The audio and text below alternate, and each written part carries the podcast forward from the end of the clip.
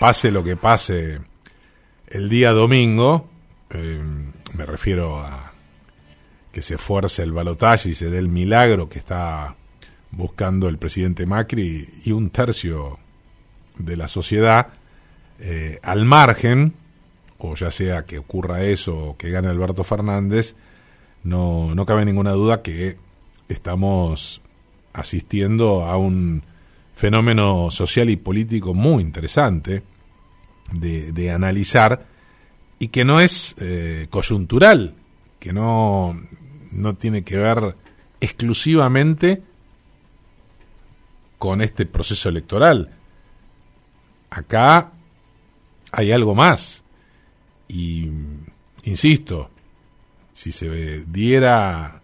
un escenario que ratifica lo que ocurrió en Las Paso, bueno, Alberto Fernández y Cristina Fernández de Kirchner deberían tomar nota de, este fenómeno porque eh, no cabe ninguna duda que esto llegó para quedarse y que es prácticamente la mm, exhibición ya movilizado en la calle de eh, ese colectivo social realmente destacado, importante, que comenzó a reaccionar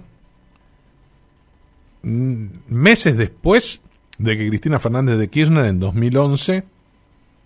obtuviera el 54% de los votos. Ya prácticamente recordemos que en 2012 comenzaron las movilizaciones y es este mismo público, es esta misma gente que prácticamente, como lo hemos definido en más de una oportunidad en este programa, es precambiemos. O de alguna manera, esta presencia de sectores medios urbanos son los que terminan metiéndole presión a una oposición descompuesta, separada, que fue la que permitió el 54% de hace ocho años atrás, y enfrente la nada, porque eso fue lo, que ocurrió. Y ahora es como que se conformó, cambiemos, lo que parecía prácticamente imposible, es decir, eh, una alianza de Carrió con, con Macri y que la Unión Cívica Radical se integrara, algo que hoy lo naturalizamos, pero parecía realmente muy complicado, y en eso fue esta misma gente en la calle. Luego, con el pasar de la gestión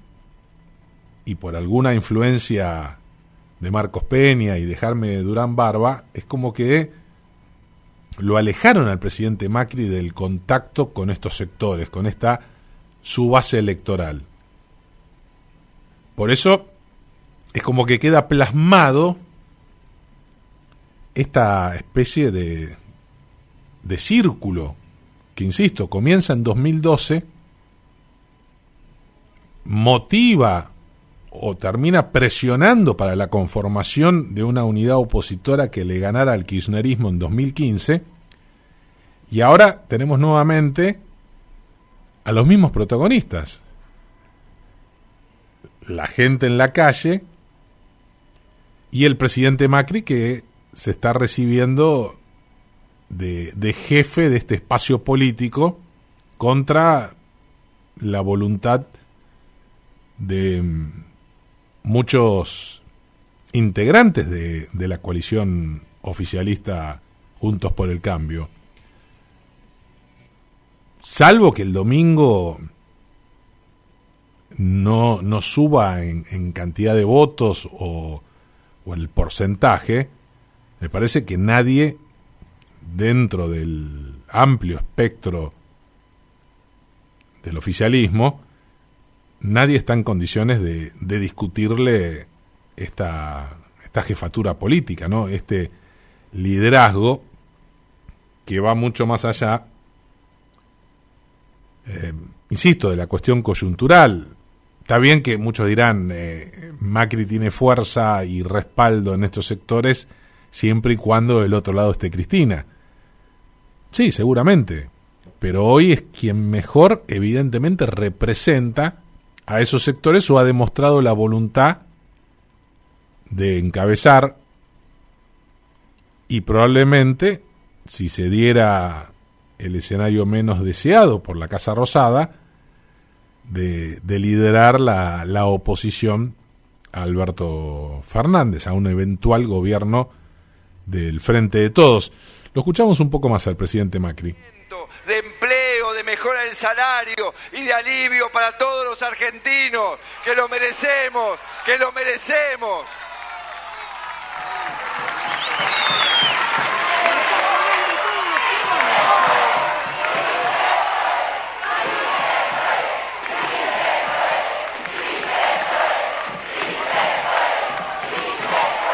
Acá estamos de Álvarez, que aquí vino a acompañarnos. Baigorria.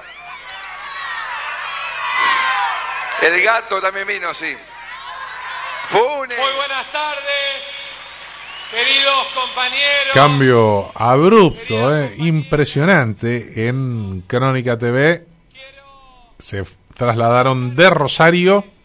al corazón del conurbano bonaerense, más específicamente a la tercera sección electoral,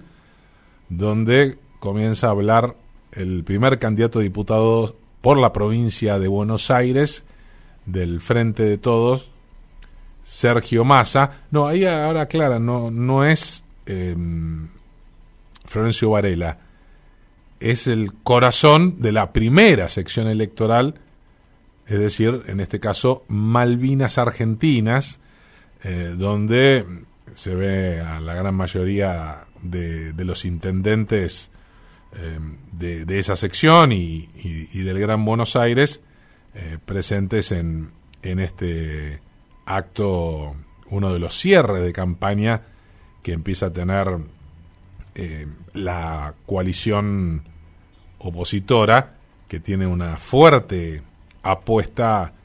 en territorio bonaerense y, más específicamente en el Gran Buenos Aires. Eh, están, y sí, prácticamente todos los referentes, sobre todo, insisto, de la primera sección electoral, por ahí lo veía Mario Ishi, um, obviamente al intendente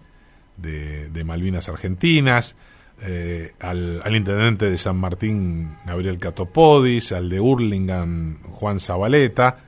en un mm, esquema, insisto, de, tracción eh, y de mucho optimismo que, reina tanto en esos sectores de la primera sección electoral como también en eh, la tercera sección es decir, donde sueñan, donde plantean los varones del conurbano eh, aumentar las cifras que, lograron eh, en las PASO del 11 de agosto. Y para reforzar esa hipótesis, lo que dicen es que prácticamente el presidente Macri no pisó la zona del corazón del Gran Buenos Aires, es decir, eh, exprofesos eligieron ciudades eh, más urbanas y, se puede decir con, más eh, adhesiones al jefe de Estado, así que lo que destacan en, el peronismo bonaerense es que el, el jefe de Estado ellos consideran, creen, están convencidos por los números que manejan, que en, sus respectivos distritos, que el jefe de Estado va, va a una elección muy, muy escasa,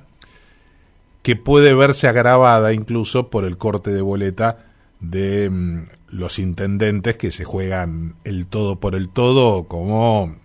Nicolás Ducoté en Pilar, eh, Diego Valenzuela en 3 de febrero, Ramiro Tagliaferro en Morón, eh, Martiniano Molina en Quilmes, Julio Garro en La Plata,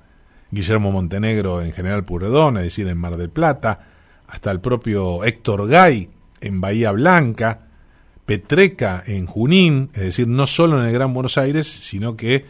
el delivery tiene una cara que, mm, según los intendentes del Gran Buenos Aires, intendentes peronistas del Gran Buenos Aires, eh, no se está contabilizando, que es el efecto de restarle votos a Macri y subirlo a Alberto Fernández en lugares eh, donde mm, podría eh, mejorar o, sostener la performance electoral de, de agosto pasado.